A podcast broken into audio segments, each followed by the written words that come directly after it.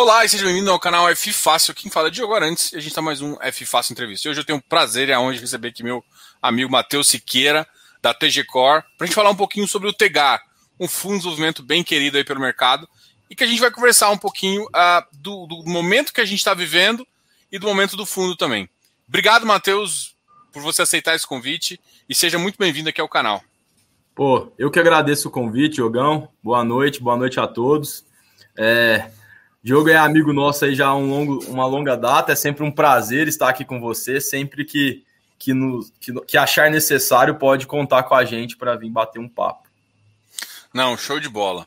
É, vamos até, assim, um dos assuntos que, que eu acho que é interessante é falar um pouquinho da, da Assembleia, do que vocês estão falando. Mas, assim, antes até da Assembleia, eu, eu queria que você desse um, um, assim, um panorama do que hoje você enxerga para o fundo. Né? Vocês saíram de uma missão agora, é, o mercado começou a ficar estranho, mas não só o mercado de desenvolvimento, mas o mercado como um todo, né? Eu tenho feito isso mais para tentar mostrar para o mercado o que, que ele tem que analisar no fundo, né? Vamos pensar. Esquece um pouco o Tegar, mas assim, o que, que você olha para um fundo, mesmo desenvolvimento, né? Para o mercado entender como avaliar o ativo e, e entender que existe valores ali que talvez ele não está enxergando, entendeu? Para falar um pouquinho do mercado, porque a curva de juros começou a ficar muito instável, gerando a baixas dos preços. Né? Eu queria que você mostrasse um pouquinho qual que é a sua visão sobre isso e o que, que, o, o, que, que o cotista é, e o investidor de fundos imobiliários deve olhar. É, inclusive, essa está trazendo uma volatilidade para o segmento, né, para a indústria de fundos imobiliários, que não é real, né, Diogão? Você não me deixa mentir aqui. Não, não é depois de uma reunião ou, ou qualquer é, notícia assombrosa que, que sai aí que, que no outro dia já está valendo é, é 5% menos o imóvel e etc. e tal. Né? É, é, eu, como investidor, tirando um pouco aqui a, a o crachá de TG Core, é, cara, eu primeiro eu quero entender o que está acontecendo, que, que, quais são os ativos dentro daquele portfólio, daquela carteira, né? Entender qual é o valor patrimonial é, é daquele fundo, é, é, o que, que ele está gerando de valor, por que, que não está gerando valor em tal determinado período, é, é, Aí eu vou conseguir entender se tá barato, se tá caro. A estratégia do. Inclusive, vocês têm, vocês youtubers estão fazendo um excelente é, é, trabalho de trazer os gestores, de, de, entrar mais a fundo ali dentro das estratégias e deixar mais claro aí é, é toda, toda essa visão para de fato poder tomar uma decisão, né? Mas o valor patrimonial da carteira é, é bem como ainda mais no momento que a gente está tá saindo agora de uma pandemia, né? A gente tá, abre, fecha, abre, fecha, é, e obviamente alguns segmentos sofrem mais por causa, por causa dessa circulação. É, e não é porque tá, tá é, é, caiu ali que eu já vou vender, ou não é porque caiu ali que eu já vou comprar também. Né? É entender a estratégia por trás daquele, daquele fundo, a estratégia atrás daquele gestor, o que, que ele está pensando, né? E, e aí sim tomar uma decisão baseada no valor patrimonial da carteira. Não, show de bola. Eu acho que essa, essa justificativa ajuda muito o pessoal a entender que, tipo, cara, tem que olhar dentro do fundo, né, para ter uma avaliação. E aí, assim, vocês estão, o fundo de desenvolvimento, né, e vocês estão inseridos nisso muito uma forma, talvez, eu vou dizer beneficiados, mas tem que tomar muito cuidado com essa palavra, né, que é assim, os fundos, os fundos de desenvolvimento, é, o mercado de desenvolvimento, ele, ele tá muito bom, né, tá muito aquecido, a gente vê preço do, dos, dos, apartamentos cada vez maiores, assim, o custo de mão de material ficou caro, o custo de mão de obra está caro, a gente só vê aço subindo, então tem todo isso. E assim, eu ando aqui em, em Goiânia e vejo que vocês já são uma alternativa de funding, né? né? E, e isso mostra um pouco também que, e assim, vocês estão competindo bem com os bancos. Então, eu queria que você falasse um pouquinho desses, dessas duas visões. A primeira é em termos do, de como vocês enxergam o mercado. E falar também do mercado de loteamento, que eu acho que é uma das forças de vocês também. Como é que vocês enxergam esses dois mercados na pandemia? Que, na minha visão, eles acabaram se comportando muito melhor, assim, gerando oportunidades, os empreendedores foram para cima da, da pandemia, emitiram, muitos compradores decidiram, saíram da poupança, alguma coisa com a taxa baixa, mas às vezes não, não comprou um fundo imobiliário, mas comprou um apartamento. Isso ajudou o mercado real também. Então isso aconteceu com lotes, e, e depende do lote baixo nível, tem, tem também um efeito do, da, da, daquele auxílio, né? Então, o, o esse mercado de desenvolvimento acabou crescendo, né? Eu queria falar um pouquinho como é que vocês enxergam isso e depois falar um pouquinho dessa de vocês hoje ser uma alternativa real de funding para principalmente para o mercado. Tá. E, e indo um pouco mais a fundo, Diogo, é, eu acredito também que a pandemia mudou um pouco o comportamento de moradia das pessoas, né? Tivemos pessoas aí que, pô, ficaram em casa e trancado num apartamento pequeno, porque morava perto do trabalho, um ano, home office, cara, eu não dou conta mais de ficar assim, eu preciso buscar um, um lugar maior, é, é, com uma certa qualidade de vida. É, e, e, e, pô, não, você não me, acabou de falar muito bem, os preços é, é andou, né? E, e outra coisa, o, o, o, próprio relatório trimestral das companhias listadas não nos deixa a gente, não deixa a gente mentir. Né? A gente está vivendo um momento aí que está todo mundo vivendo recorde atrás de recorde de, de venda. De venda. Né? Mas é, é principalmente é, é, é, o mercado que a gente atua é, no Brasil afora, atrelado a regiões com um agronegócio muito pujante, são regiões menos sensíveis a essa, cri a essa última crise. Né? É, é, não só dessa última crise, mas lá desde o impeachment da Dilma, da greve dos caminhoneiros, eleição, etc, etc, etc, é, pela força do agronegócio, essas regiões acabam sendo, acabam passando é, é, sem sofrer tanto, né? O que, traçando a, a microeconomia ali, é, traz um retorno é, é interessante para o empreendimento que não sofre não tem um, um, um sofrimento tão agudo nesses períodos, né?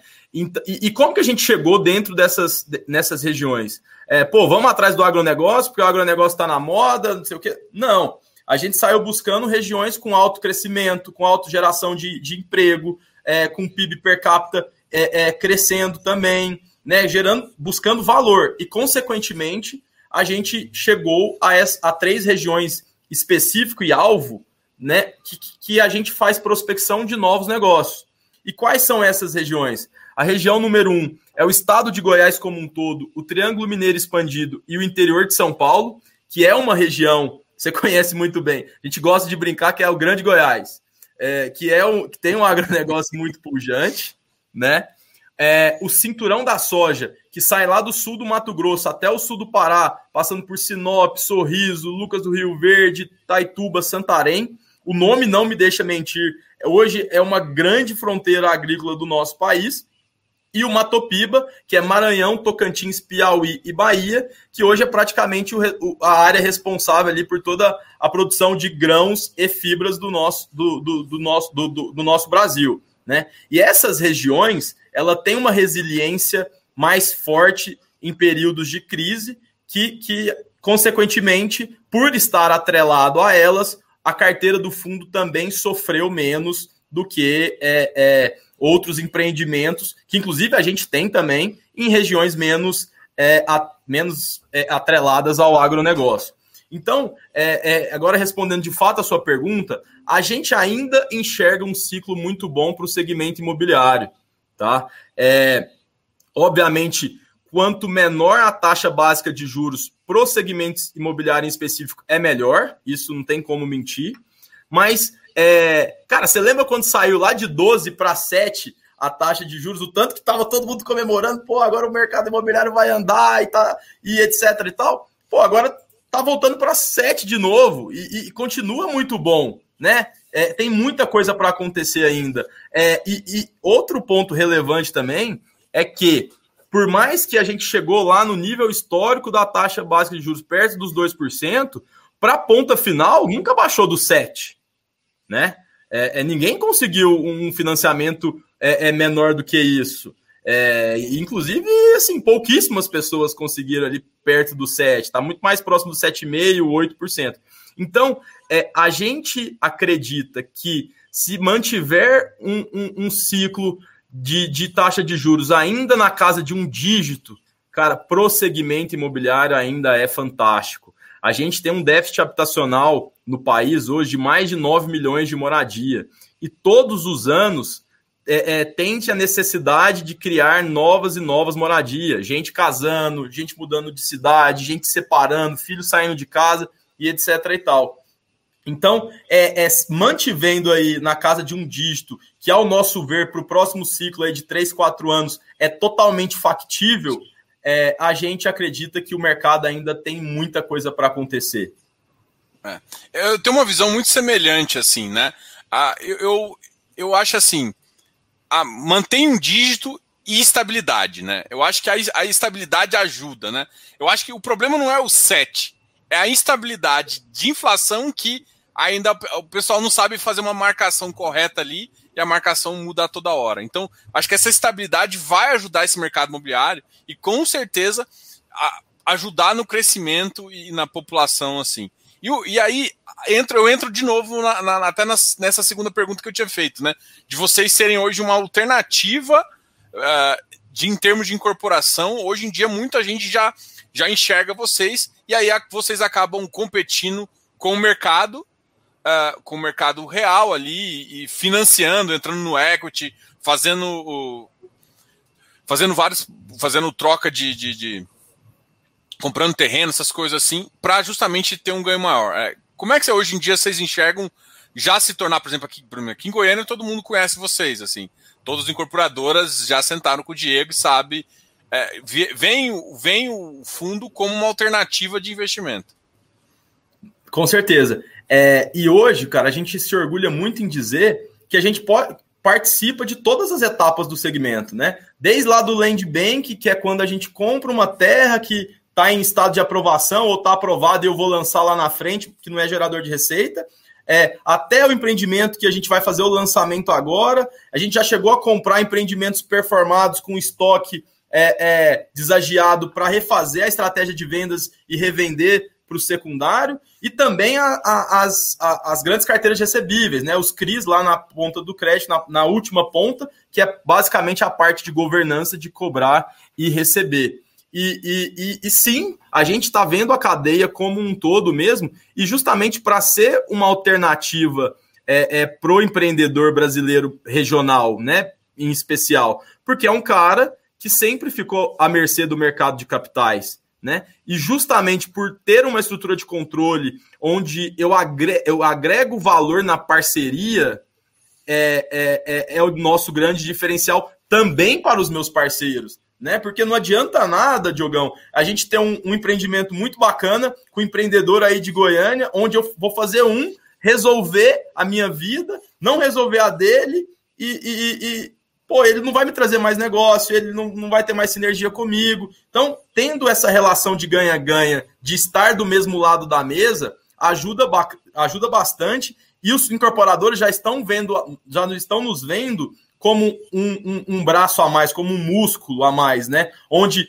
consequentemente, o, o empreendimento vai ter uma alavancagem menor, porque o fundo, além da governança, também tem o funding através das captações, né? E, e, e, e, pô, a gente está num, num, momento muito interessante, principalmente nessa parte de originação. Porque além dos bons parceiros que a gente vem fazendo, é, é, e, e, tem tido uma recorrência muito interessante, é, com o passar do tempo, a robustez do fundo e, e da gestora cada vez maior também, de forma passiva também tem chegado cada vez mais negócios interessantes em todas essas cadeias. Né? Então, desde o do land bank até lá a última ponta do crédito do cara que quer, que quer é, é, é, é, até o home equity, que o cara quer faz, pegar o imóvel dele, colocar como, como, como garantia e, e ter um, um fund para fazer uma reforma, para mobiliar a casa e tudo mais. Então, é, é, exatamente toda essa verticalização aí do segmento que a gente está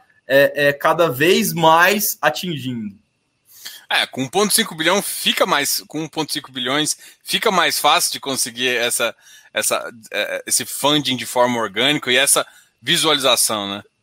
Com certeza. Vamos entrar num detalhe, até tem pô, o fundo é muito grande, a gente tem vários assuntos aqui para comentar, mas eu quero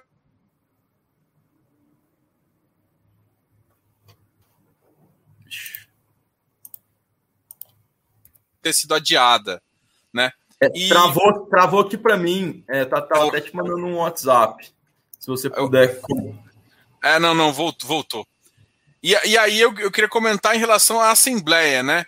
É, vocês colocaram algumas, algumas coisas para ser aprovado, conseguiu ser aprovado tudo. Eu queria que você comentasse um pouquinho dessas partes que, que vieram aqui, desde capital autorizado, a também questão de conflito de aquisição de FI e também de outros ativos financeiros. Tá. É, a questão do conflito de aquisição de, de FIIs, ativos financeiros e, e, e etc., essa parte de, de conflitos, é, não quer dizer que o Tigar está virando um FOF, como vi em alguns fundos, em alguns fóruns, é, e nem que, que, não quer dizer que o Tigar está virando um FOF, é, mas o Tigar já podia fazer essas aquisições, né? Não poderia fazer dos ativos, seja eles imobiliários ou financeiros ou de fundos, é, é, administrados pelo mesmo administrador, que ao meu ver, né, não faz tanto sentido, porque no fim do dia é o gestor que está ali na frente, é o gestor que está tomando a, a, as decisões, né? Então, é, é para quebrar esse, esse, esse conflito aí, a gente pediu nessa, nessa assembleia. É, mas vale lembrar que o Tigar já poderia fazer esse tipo de, é, é, de, de, alocação e tipo de investimento.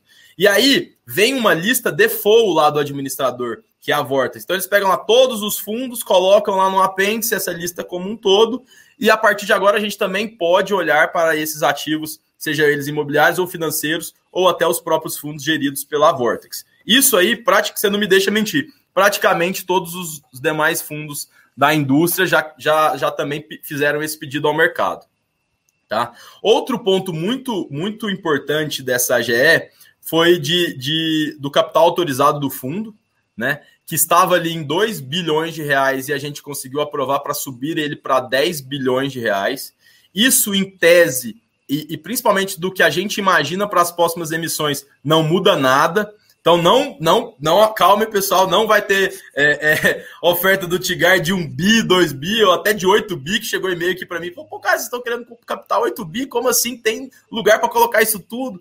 Não, é meramente para ter é, é, o capital autorizado para futuramente, se fizer sentido, a gente poder crescer o fundo cada vez mais, que no fim do dia é o que a gente deseja. Só que respeitando, obviamente, a geração de ativos tão, bom, tão bons quanto, ou até melhores aos que tem na carteira, justamente para eu não deteriorar meu, meu patrimônio, né? Respeitando uma janela de captação que, que, que é, é, é existente, não adianta nada eu também colocar o que eu quiser aqui, porque o mercado não vai tomar, mas é justamente para ter uma tranquilidade de lá na frente, se eventualmente fizer sentido, eu poder crescer o fundo aí é, acima dos 2 bi, tá? E o ponto principal que motivou é, é, essa AGE era o ponto da, da gestora ou pessoas coligadas às gestoras, da, a gestora poder fazer parte do controle. Tá? E só para lembrar aqui, dar um pouco um passo para trás, que às vezes tem algum, algum seguidor seu que não conhece tão a fundo a nossa estratégia. A, a TG Core, a estratégia macro dela é justamente buscar o empreendedor médio brasileiro né, fora dos grandes centros, é, que sempre esteve à mercê do mercado de capitais, justamente porque esse cara sempre teve um, um balanço, um balanço, um back-office fragilizado. Tá? E quando, lá, lá no começo da nossa história, a gente viu o tamanho dos mercados, foi quando a gente tomou um grande susto. Porque os grandes incorporadores, e a gente considera os grandes os caras listados, eles juntos não representam 20% do segmento imobiliário. 80% do segmento ou mais, obviamente que de forma extremamente pulverizada, está na mão do pequeno e médio incorporador regional brasileiro. Né? Só que, obviamente, também eu não poderia tapar os olhos para a falta de governança que ele sempre teve. E ao invés de brigar pelos mesmos 20 que estava todo mundo brigando, é, a gente entendeu que faria sentido olhar para os 80. Só que para eu, é, é, é para eu olhar para os 80, eu vou precisar resolver a, a falta de governança que esse cara sempre teve. Então, a gente montou uma estrutura de back-office é, que a gente assume dentro dessas operações toda a parte de controladoria, auditoria, contabilidade, auditor externo Big Four, monitoramento de obras, até equipe de, de, de vendas, marketing, engenharia, que se preciso for, eu tenho que está preparado para assumir, a gente tem. Tá? E como que a gente fez isso? A gente teve algumas parceria, parcerias estratégicas, a exemplo da contabilidade, a exemplo da cobrança, a exemplo a parte do, do atendimento ao cliente, que tem dado muito certo, são parcerias super vencedoras e a gente não precisa, não, não pretende mudar, até porque time que está ganhando não se mexe e a gente está muito contente com toda essa estrutura e com a evolução dessa, dessa estrutura ao longo do tempo. No entanto, é, o nosso negócio está cada vez mais escalável. Né? Hoje são 136 empreendimentos dentro da carteira do fundo.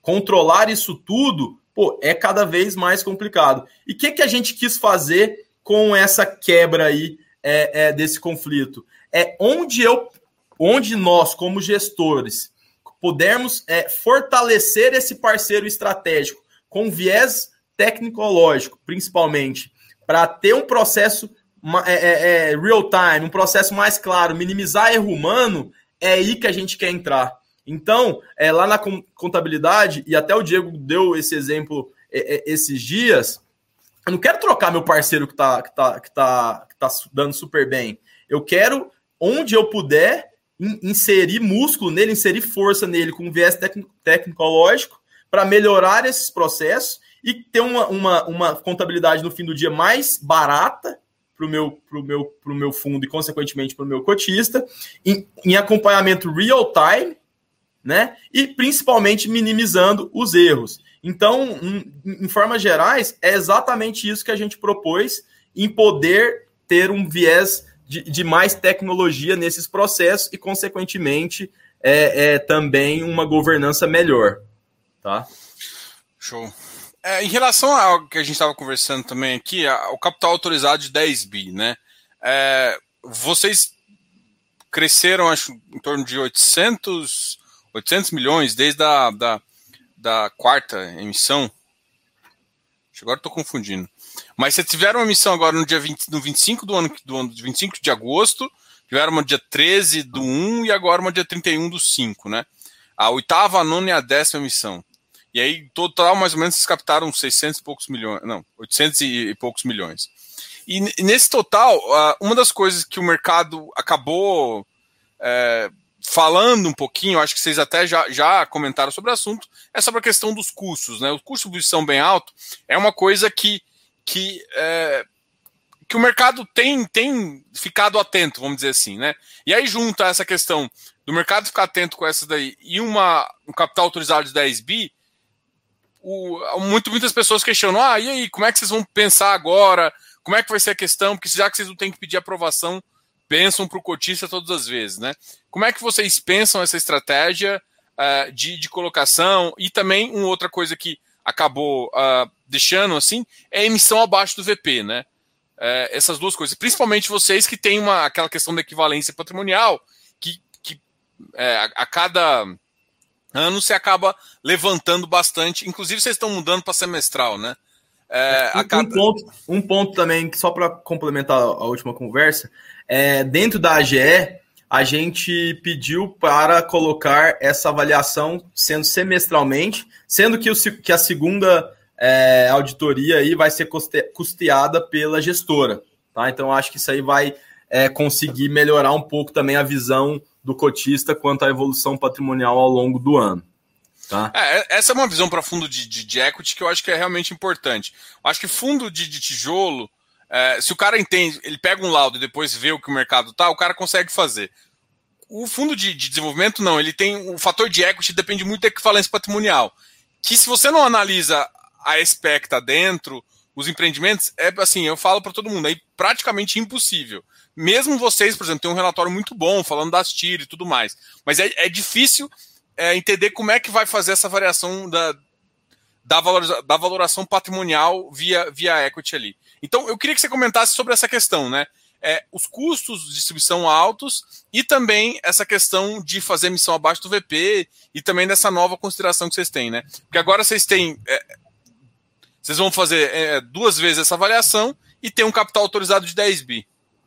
Tá. É, da, da, dentro da GE também tinha um modelo de precificação de novas cotas que, que antes era um pouco mais confuso, que traria ali cota de mercado, cota patrimonial e etc e tal. E, e a gente ajustou esse texto, deixando ele mais claro é, para que as próximas emissões do Tigar 11 seja é, é, valor patrimonial mais custos e não se fala mais nisso. Né? Cara, antes de mais nada, é, eu queria falar aqui para você que a gente errou na última emissão quando a gente trouxe ela ao mercado. Tá? Obviamente, não imaginávamos que, que traria tanto ruído. A gente tinha uma linha de pensamento e, e pô, você conhece muito bem a gente, a nossa casa é, nunca foi em vamos socar isso nos cotistas e vida que segue. É, a gente tinha uma linha de pensamento é, e realmente deu, deu, deu errado.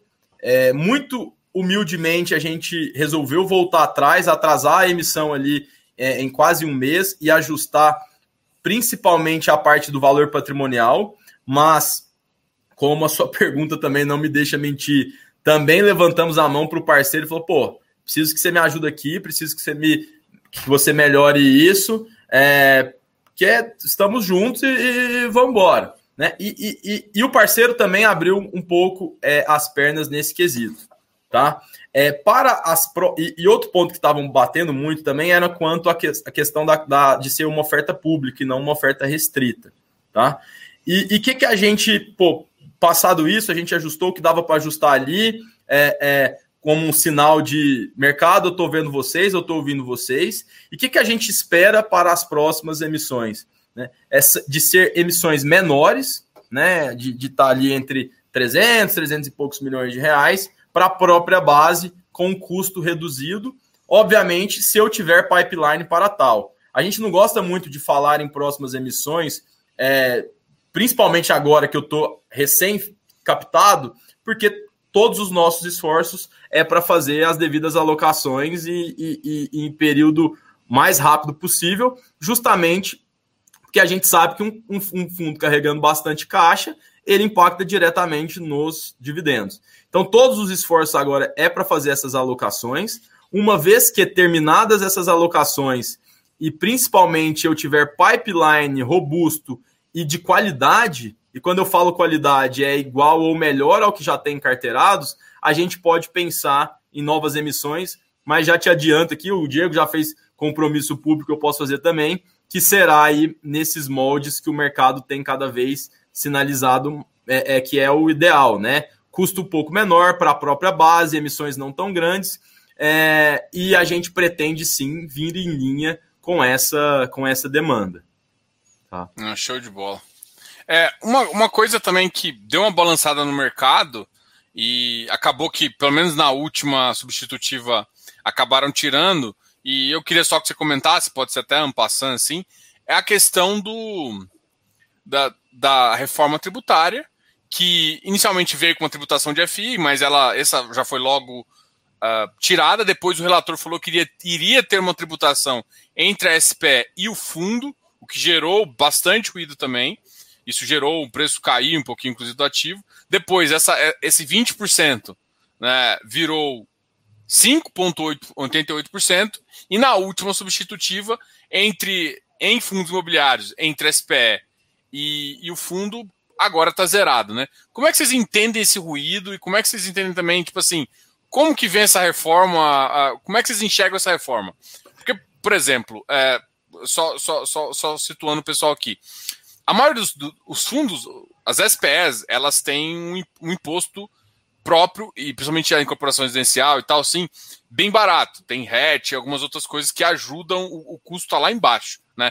Então, acaba que ele não é beneficiado pelo, pelo restante, né? E aí você não tem uma compensação. Como é que vocês enxergam em relação a, a, a como como está a reforma e como é o impacto que ela pode gerar para o fundo? Ou senão, ah, não enxerga o impacto, isso, as regras básicas dentro das SPEs e das incorporações do loteamento a gente não vê mudando e, e foi isso que foi reafirmado e também mostrando a força, né? Quando, quando saiu essa primeira proposta, é, obviamente a gente com muita cautela não fez nada, porque, como você acabou de contar, ela já mudou e pode ser que ela nem saia. Mudou, mudou três vezes já. Vai virar um Frankenstein. E eu tenho medo de, nessa instabilidade maluca que a gente vive, ela ficar para depois e só ter gerado esse tanto de ruído, né? É, mas é, é muito prematuro aí tomar qualquer decisão é, é, e, qual, e, ter qualquer entendimento concreto até que, esse, que de fato saia é, é essa proposta. Né? Como você bem disse, o, o, o, fundo imobiliário vai continuar isento aí de acordo com a última proposta pro cotista, né?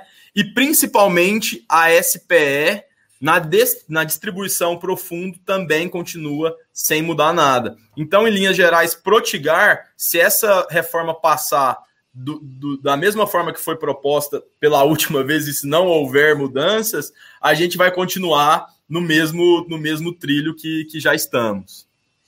Legal. Vocês pensam em, em, por exemplo, é muito especulativo isso aqui, mas assim, é, vocês têm um fundo bem híbrido, né? Uma tese híbrida, né? Vocês pensam, por exemplo, em é, aumentar a parte de, de dívida, né?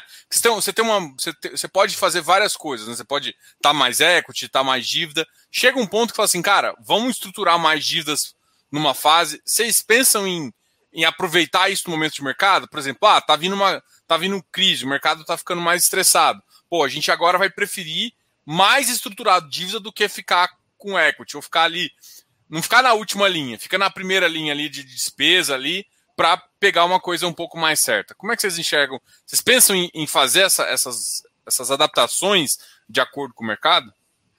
É, é, então, o fundo, quando ele nasceu, ele tinha 70% da carteira dele em dívida, né? Em, em CRIs. Por quê? Porque é ativo gerador de receita já no começo e a gente sabe que o cotista de fundo imobiliário está preocupado com o dividendo, né? Quando a gente investe num empreendimento de equity, é, desde o primeiro investimento até começar a fazer o lançamento, vender, começar a fazer obra, etc., até esse dinheiro me voltar, existe uma exposição de curva J, né? Que eu vou carregar é, é, é, é esse ativo sem ele me gerar nenhuma receita e, consequentemente, sem eu ter é, dividendo para o meu cotista. E só que o que aconteceu? 70% da carteira em CRI, eu conseguia distribuir ali os dividendos, e enquanto a carteira de equity ia performando. Né? A partir do momento que essa carteira de equity vai performando e, e, e, e esse meu ativo, que antes era só tomador de gerador de despesa, e agora ele começa a ser gerador de receita, ele vai engordando o meu bolso de distribuição é, é para eu continuar entregando o dividendo para o cotista. Então, esse CRI lá, que tinha uma exposição de 70% na carteira do fundo, hoje tem 13% na carteira do fundo apenas. E com uma tendência de ter cada vez menos. Justamente porque, porque cada vez mais ativos performados no equity, onde inclusive a gente busca um retorno melhor, justamente por eu estar correndo maiores riscos, maiores riscos, eu tendo ela do meu lado de performado, eu tenho a geração de receita que eu preciso ali e não crio aquela CRI dependência que a gente tinha lá atrás. Tá? E o que, que a gente entendeu, Diogão? Que o nosso bom, que o nosso principal ponto forte é no desenvolvimento imobiliário, é na hora de, de, de fazer a diligência é, é, dos empreendimentos, é de achar bons projetos, de achar bons parceiros, tá? Então, por hora, é, por mais que sim é uma alternativa de um momento mais estressado, a gente ter essa, essa malemolência, vamos dizer assim, de, de, de ter, ter um cenário mais estressado aqui, eu posso olhar mais para lá, parará, parará, parará. Por hora, o nosso foco continua sendo em desenvolvimento imobiliário. É, a gente tem hoje uma esteira de originação muito robusta, que além da forma ativa que a gente faz a prospecção de novos negócios naquelas determinadas regiões que eu te mencionei, a gente também recebe muita coisa boa ainda né? E principalmente a hora que você sai dos, dos grandes centros é, para ir para o Brasil que produz, onde está tendo um, um, um, Principalmente nessas áreas ancoradas pelo agronegócio, você está tendo uma geração, um ciclo econômico ali muito especial, ainda tem muito prêmio, ainda tem muita coisa para acontecer, ainda tem um mercado virgem. Então, por mais que sim é uma alternativa da gente pensar, é, por hora o, o nosso foco está cada vez, está continua sendo no equity, né, com uma tendência de ter menos exposição à dívida aí para os próximos anos no Tigar. Obviamente, se o cenário continuar o mesmo, né, que, como a gente estava falando aqui antes da, da, da live, é, é, o Brasil é um pouco mais complicado que os demais países, né? É, essa tem... insegurança realmente é, é complicada e não deixa a gente ter uma previsão muito legal.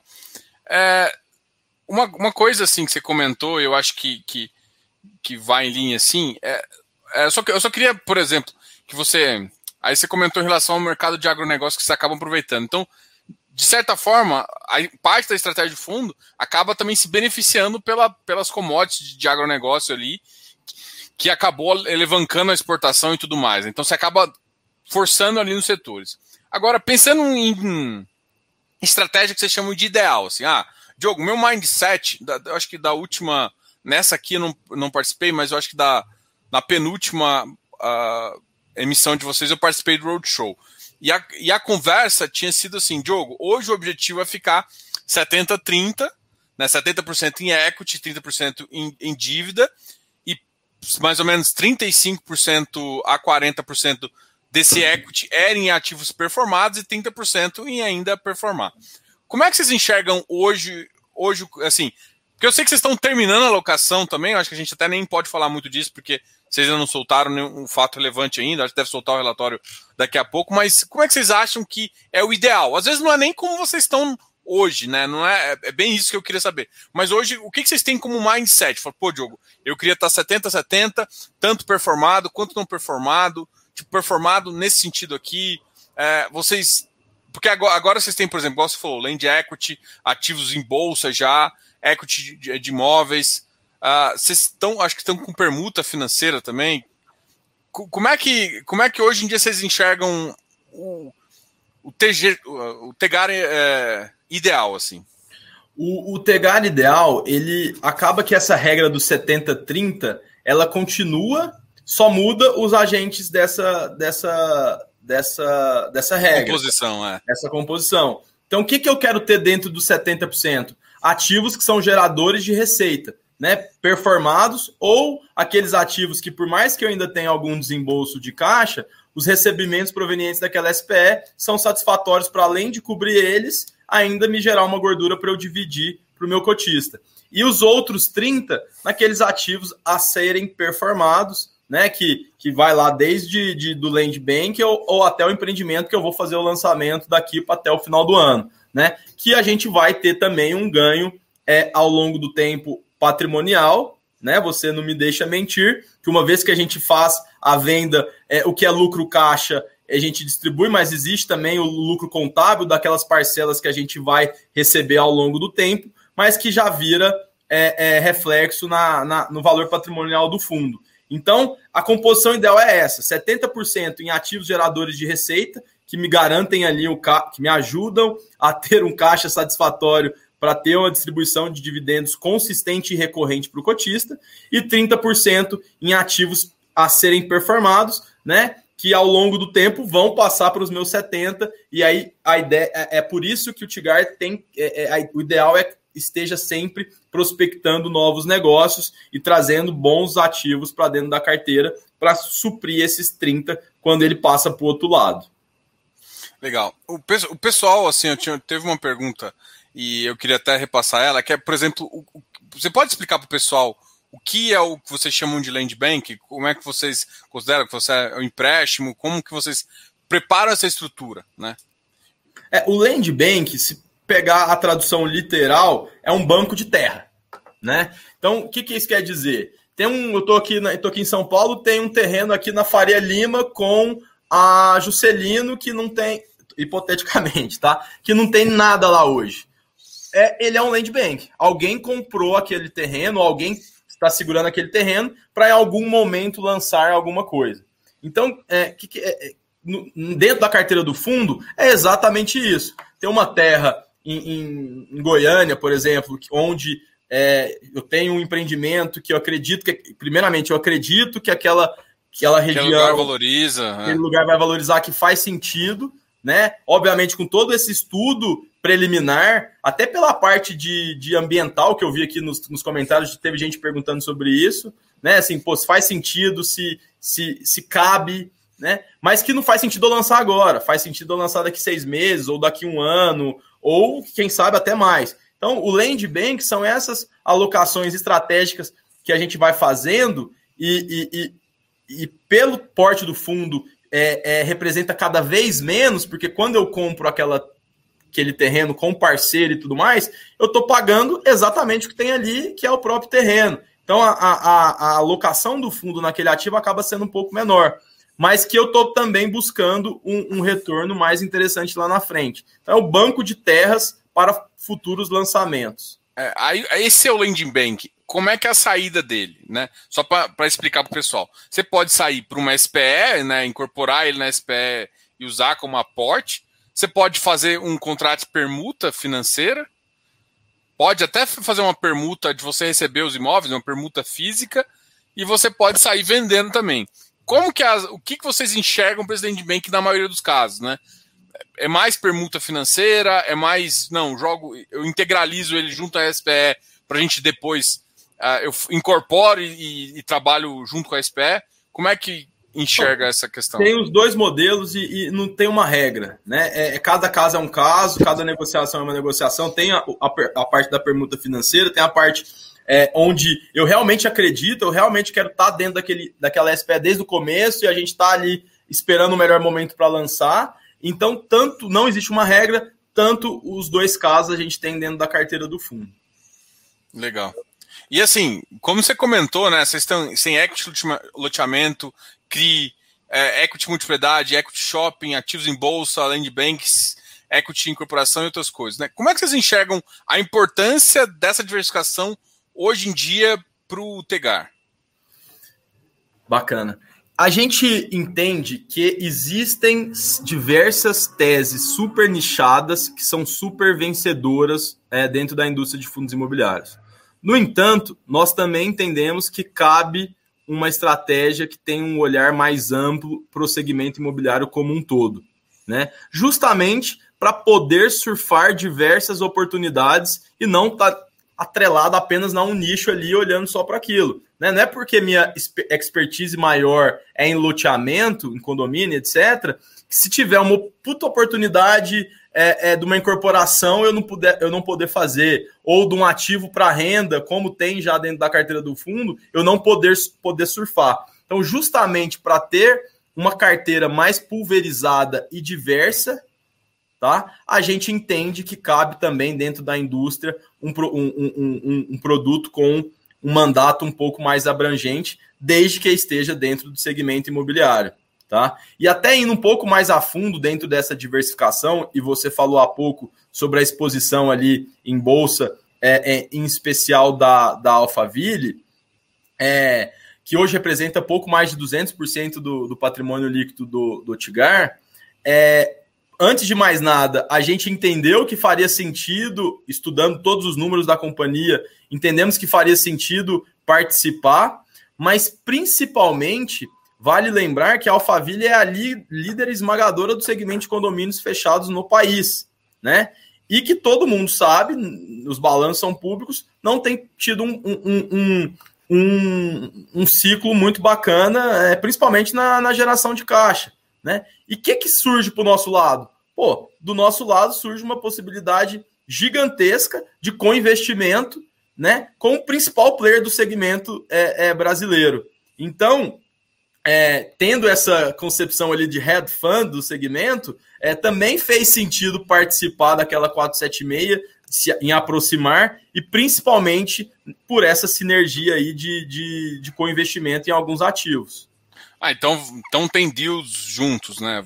E vai ter deals, mais deals juntos. É isso que, que o mercado pode esperar da, dessa questão. A, a gente está trabalhando para isso, tá? Para que no Legal. futuro tenha assim. É, é, engraçado, assim, na última, na última entrevista que teve do Tegar, a gente, eu tinha conversado com o Diego, né? E aí o Diego sempre bate nessa tecla de hedge fund, né? Ah, o Tegar é sempre um hedge fund.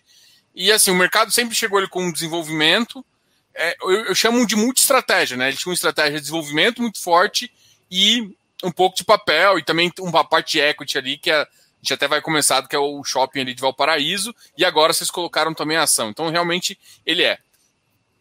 Os, as, a, só que acabou que agora o termo hedge funding, ele deu uma nova encorpada, né? O mercado deu uma nova encorpada e colocou ativos, é, talvez por, por, por ativos de crédito tá um pouco mais na modinha aí, acabou que teve essa mudança, né? Tipo, agora os hedge funds.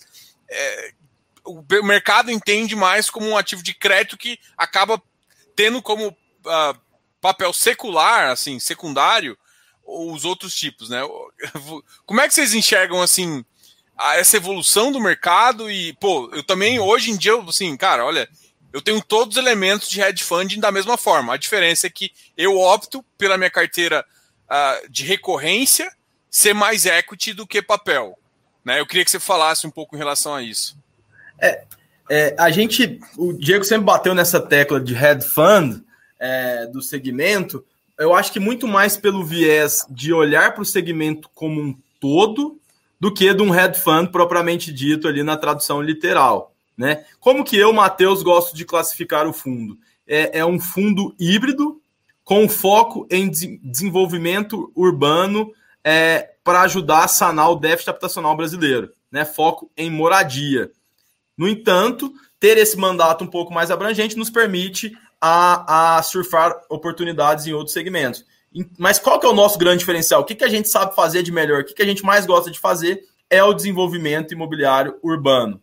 Tá? Só que por composição de carteira, diversificação, estratégia, é, a gente tem esse mandado híbrido aí e pode surfar essas oportunidades em diferentes segmentos, como você bem disse. Legal. Tem uma pergunta aqui que eu acho que a gente até já respondeu, mas eu acho que é, tem mais de uma aqui. Eu vou, eu acho que vale a pena reforçar isso. Eu acho que você, pode até falar isso. Diogo, boa noite. Gostaria de saber se o projeto de lei da reforma tributária vai impactar os fundos de desenvolvimento. Será que os, os o, será, será tributado os lucros das SPS para os fundos? E aí a gente já comentou um pouquinho, mas eu vou deixar você falar para vir de uma fonte mais segura. Ó, no último texto, foi o Fábio que perguntou? O Fábio, deixa eu deixar a pergunta aqui. No, no último texto, é, ele tirou é, é, essa tributação das SPS para o fundo. Né? Ele manteve ali apenas da SPE para a pessoa física.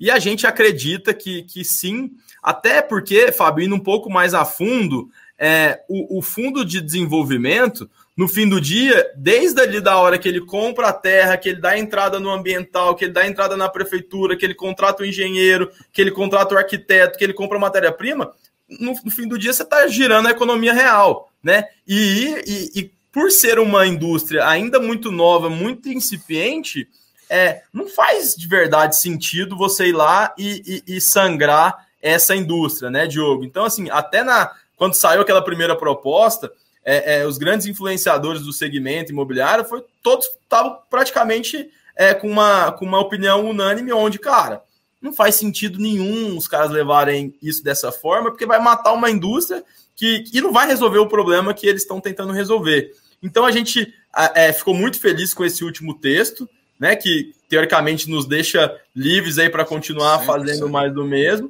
No entanto, a gente também não, não pode é, é, confiar de olhos fechados que vai ser isso que vai passar. Então a gente está acompanhando com muita cautela, né? Por enquanto ainda estamos reguardados, mas enquanto não acontecer de fato essa reforma, a gente não, de verdade não sabe com o que esperar.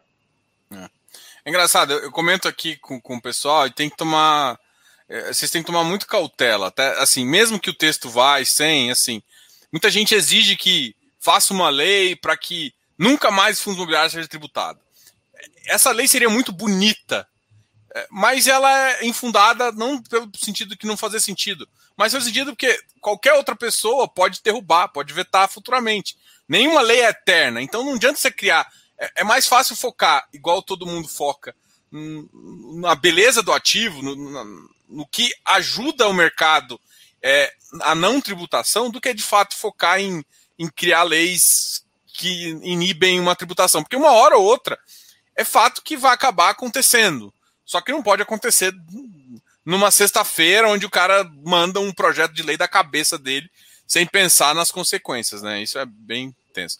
Vamos, vamos aproveitar aqui, Matheus, e falar um pouquinho de acho dois assuntos que é um pouco uh, chato, mas eu acho que vocês devem receber também essa, esse tipo de pergunta bastante, né? Que é a questão de taxa de administração e taxa de performance, né? É, são dois itens que o mercado com, com, começa a olhar, e principalmente nos momentos onde está em queda, que, que qualquer feijão vira, vira feijoada aí. Tá bacana, Diogão. E sim, eu recebo bastante essa pergunta aqui. Mas vale a pena lembrar aqui todo mundo é que o fundo ele é de 2016, né, onde a gente tinha um, um outro cenário de macroeconomia aí no, no, no, nosso país, acho que no mundo também, mas indo para o nosso país. É, a Selic estava na casa de 12%, né? E ninguém imaginava que em ano passado ela chegaria em níveis tão baixos. Eu imagino que nem eu, nem o Diogo, nem nenhum dos, dos telespectadores, se tivesse que apostar, teria ganhado que chegaria onde chegou, né? E, e, e lá atrás, lá em 2016, o benchmark que a gente tinha de fundo parecido com o Tigar, que olhava para o desenvolvimento ali, era de uma performance de 20% do QCD, 100% do CDI, com uma taxa de administração de 2% ao ano. Né? Que a gente pensou? Falou, pô, meu benchmark é esse, mas eu prefiro ter um alinhamento maior com o meu cotista, vou colocar aqui um e-mail de ADM com 30% do QCD, aí o, o, o 100% do CDI.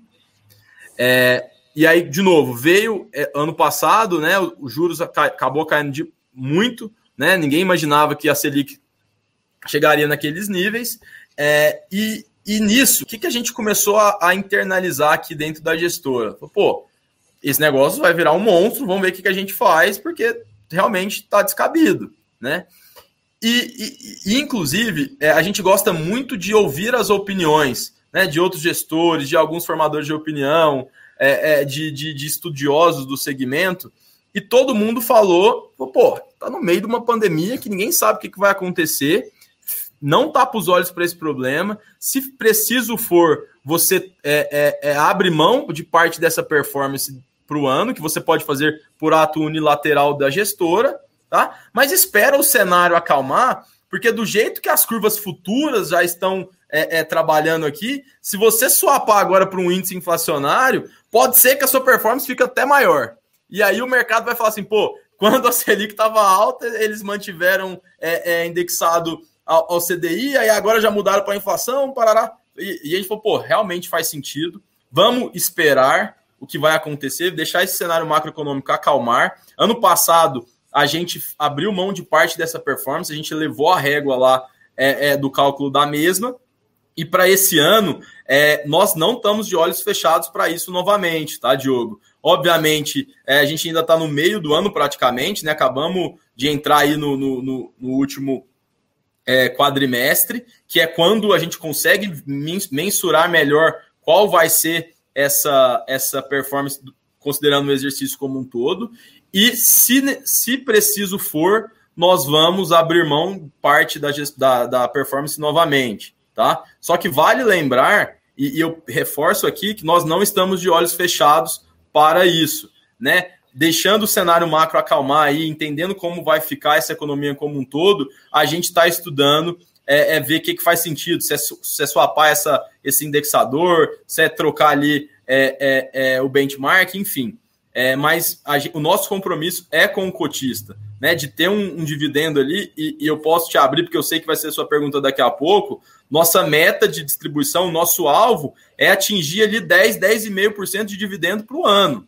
Tá? Isso, falando aqui publicamente para todos, é, é, só vai. É, é, eu só vou ter performance se isso acontecer. Tá? Então, até para alinhar as expectativas, esse é o nosso retorno target para o fundo. Tá? E, e obviamente, se essa performance atrapalhar é, esse retorno para o cotista, que é o dono do fundo, que é para quem a gente trabalha, para quem que a gente está falando aqui agora e, e, e etc., é, é, é o, o, grande motivo, né? Então, nosso compromisso com o cotista continua, tá? No entanto, a gente não acha que é o melhor momento para fazer essa troca de indexador, ou swapar, ou, ou, ou trocar essa taxa. É, eu acho que em linha com, acho que também você, comentou isso em, em outras lives, e aí o pessoal está bem curioso em relação ao seguinte: é, por exemplo, eles comentaram assim, o, se, porque assim, quando, quando vocês comentam isso, gera uma dúvida que é, é só, eu só vou ter, porque assim, eu estou correndo risco de equity para 11%. 11% do ponto de vista é, um, é uma boa taxa, uma excelente taxa. Mas pensando em, beleza, pensando em TIR, assim, desenvolvimento, é, como, é que, como é que vocês imaginam isso? Porque a entrega, se a entrega for só por dividendo, tem outra entrega, né? Tem entrega de valoração do patrimônio que é, que é diferente, né? Por exemplo, um, um, um ativo de papel qual que seria o defeito dele, né? Porque você investe 100 reais e daqui a, você vai ter que receber 11%, vamos pensar um, um ativo aí middle high, né? Que paga mais ou menos 11% de dividend yield no final. Então você entra agora e recebe mais ou menos 11%. Só que você não tem upside e se você não reinvestir, você está perdendo para a inflação. Como é que vocês enxergam isso? Porque, assim, é, é aí, ó, justamente essa pergunta, né? É 11% mais inflação, 11% mais uma valoração do patrimonial, né? Porque o, o, papel não tem isso, né? Porque o que acontece? É, acontece que, por exemplo, a gente olha aqui no seu equity, a gente vê tio de 15, 18, de 20%, e aí você acaba fazendo alguma diferença, né? Como, como é que como é que você fala para o seu cotista? Porque 11% para um fundo, igual eu falei, de papel e middle, beleza, para um fundo de equity, se ele não me entregar mais valoração em alguma coisa, é, acaba que, que a TIR não, não fecha e, e, o risco não, não condiz com, com, com, com, o risco retorno começa a ficar complicado. Como é que vocês enxergam? Eu acho que. Tá. Como que é calculada essa cota patrimonial? Tá? É, voltando àquele assunto lá de quando a gente faz uma venda de um lote é, é, para ser mais familiar com a carteira do fundo. É, o cara vai lá, dá 100 mil reais de entrada, né? E ele vai financiar os outros 100 em X parcelinhas de Y reais ao longo dos anos, né? Esses 100 mil reais que entra, ele vira lucro caixa, né? Que a gente vai distribuir para o fundo que vai virar dividendo, né? E essas outras parcelinhas, ele vai engordar minha cota patrimonial, né? Que, que é o, o grande é, é, motivador do, do, do cálculo de, é, dessa dessa dessa tier, certo?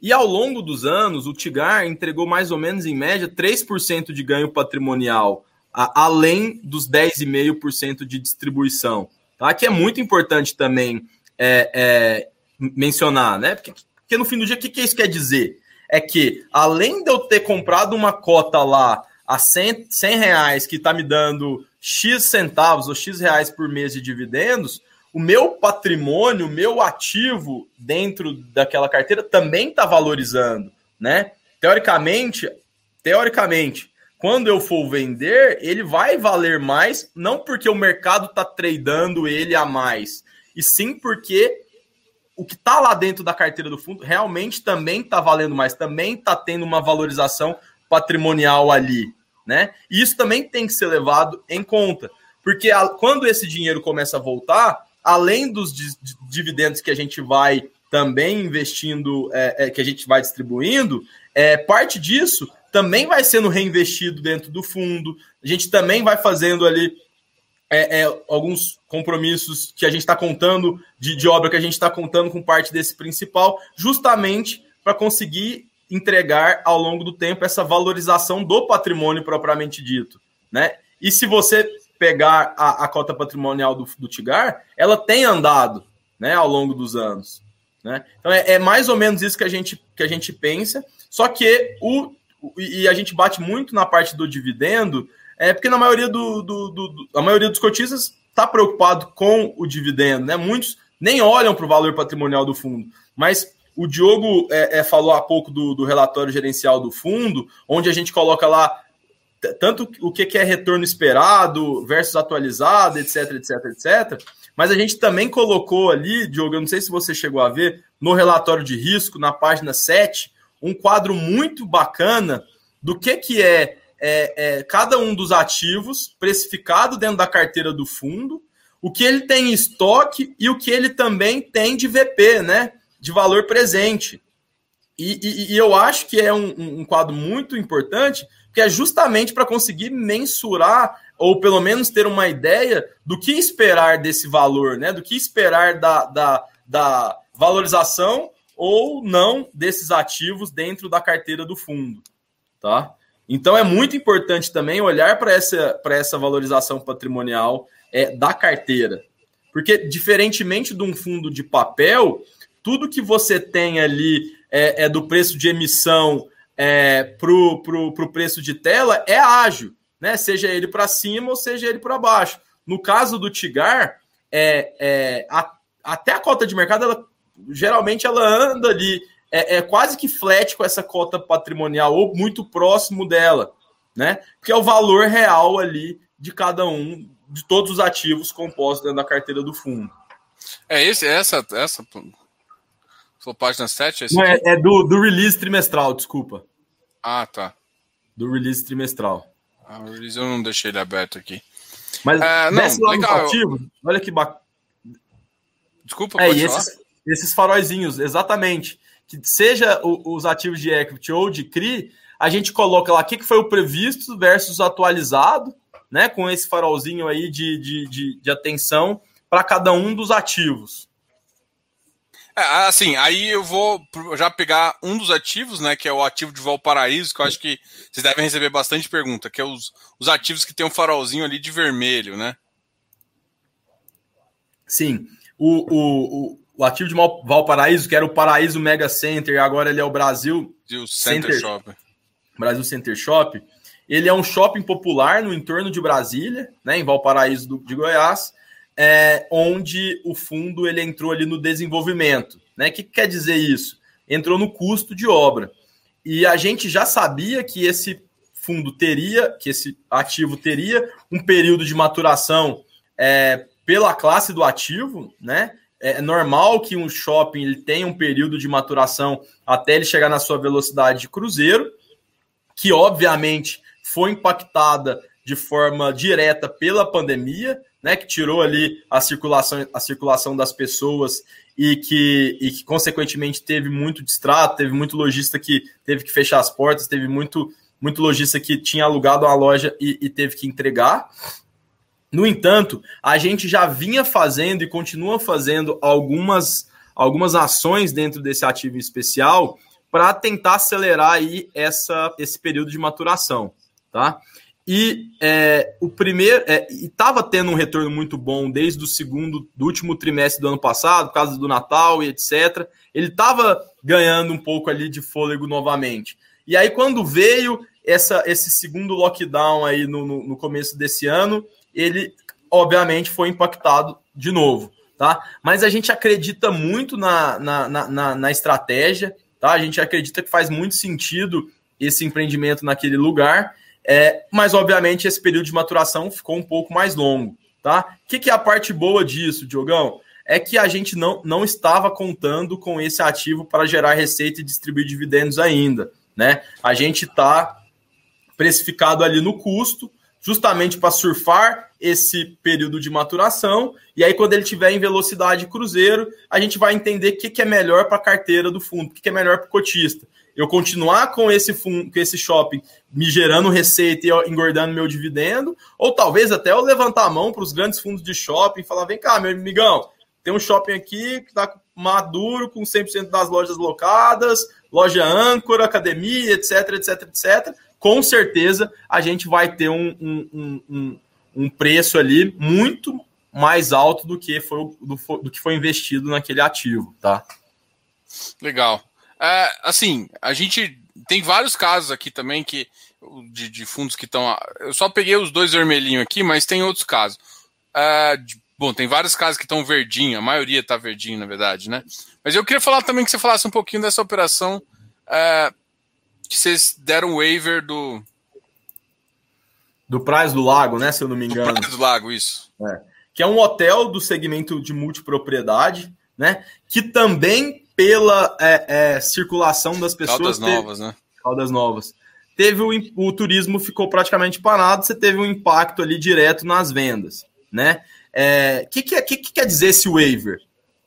É que o empreendedor, né, o parceiro nosso, que é o tomador da dívida, falou, pô, tá tudo fechado aqui, é, é, um gatilho de garantia que ele tem. Né? A, gente, a gente brinca aqui que a gente não entra em nenhuma operação para executar né, é, o, o, nosso parceiro né? E ele falou, pô, olha aqui o que está acontecendo, as minhas vendas hoje são essa, mas a circulação voltando, eu já vou conseguir retomar esse fluxo e vou conseguir é, é, honrar esses pagamentos que já tem, que já vem acontecendo. Tá? É, é, é, muito direta a circulação das pessoas com as novas vendas, com o fluxo do empreendimento. Você fechou, travou. Você abriu, já começa a girar. E, sinceramente, é, é esse gatilho de, de, de garantia que foi utilizado aí pelo, pelo parceiro em específico é, é claramente vai, vai com a circulação aí voltando às vendas, é, é, aumentando novamente, o fluxo retomando ao normal, tende a voltar aí é, ao que era antes, tá? Então é, é, é meramente aí esperar esse, esse período mais crítico passar, e já passou, eu acho que é, com a saída do novo relatório vai ficar um pouco mais claro. Mais claro, é, mas que, que não é algo que também nos, não, não nos preocupa tanto, tá? É, eu queria que você falasse um pouquinho de você, das operações que você fala assim, cara, essa operação aqui, ó, olha como é que ela foi desenhada, como uma operação que vocês gostam aqui, que está dando às vezes um resultado também acima. A gente está falando de operações que acontecem algumas coisas. E a gente vê operações nisso e às vezes tem operações boas também. E eu acho que o, o pessoal tá tá com acho um pouco de dificuldade de entender um pouquinho de da tira esperada versus essa questão, né? Assim, ó, eu tenho uma, uma, o mercado tá, eu acho que isso talvez valha a pena vocês também colocarem, sabe? Alguma coisa assim. A, a, tá com a nossa projeção é de 11% de dividend yield de entrega. Mas aí você vai uma TIR consolidada para o trimestre de 14, 16, 17. Acho que o pessoal ainda não conseguiu. Uh, que a, a TIR ela estima que você faça um reinvestimento todo e, e muda um pouco da, da, da questão, né? Só para mostrar que existe também uma diferença. Não sei se. Sim. É, claro. além, além, dessa, além dessa gordura frente ao, ao, ao, ao distribuído, né? É, versus a, a TIR consolidada que você falou, você tem ali todas as despesas a serem arcadas do, do, do, do fundo, né? Desde de, de performance, administração, é, corretor, etc, etc, etc, né? E principalmente o reinvestimento para a própria valorização da carteira. Tá? Então não quer dizer que eu tenho uma TIR alvo lá de 15, 14, igual você falou, que eu vou ter também 14% para distribuir ao longo do ano para o meu cotista. Né? E, e, e dentro da, do, do, início da sua pergunta, Jogão, assim, é, é, é muito interessante, porque, pô, tem, tem empreendimentos que nos que tem surpresas ali positivas, e a gente tem alguns dentro da carteira. É, é, acho que o Pelas da, do Tapajós também tem tido é. recorde atrás de recordes, atrás vou, de vendas. Vou abrir ele aqui na tela, que eu acho que é bem legal ele. E, e, até... e, Pode falar. Não, até para você falar também das informações, as informações que estão aqui nesse relatório que é o do mês passado. É, e, e, e, que é um ativo que, que, assim como alguns outros, também nos, nos trouxeram surpresas boas de superar ali o que a gente esperou para aquele, aquele determinado ativo, tem muito desafio também que, que não fica muito claro, né? A exemplo é, de, um, de, um, de um outro empreendimento ali perto, perto de você, ali em Trindade, que quando teve a, a venda da Celg né, para uma companhia privada de energia, simplesmente o empreendimento estava 100% vendido, ficou dois anos para religar a energia daquele setor. Então você imagina o que, que aconteceu. E aí você entra no meio de uma briga de, um, de uma estatal vendida, com um governo em transição, com uma nova empresa privada, e a gente lá e, pô, tá destratando, destratando, destratando. Então, são esses desafios. E nesse caso, é, o que, que aconteceu? Porque a gente fez para não segurar, esse caso em específico como exemplo, tá?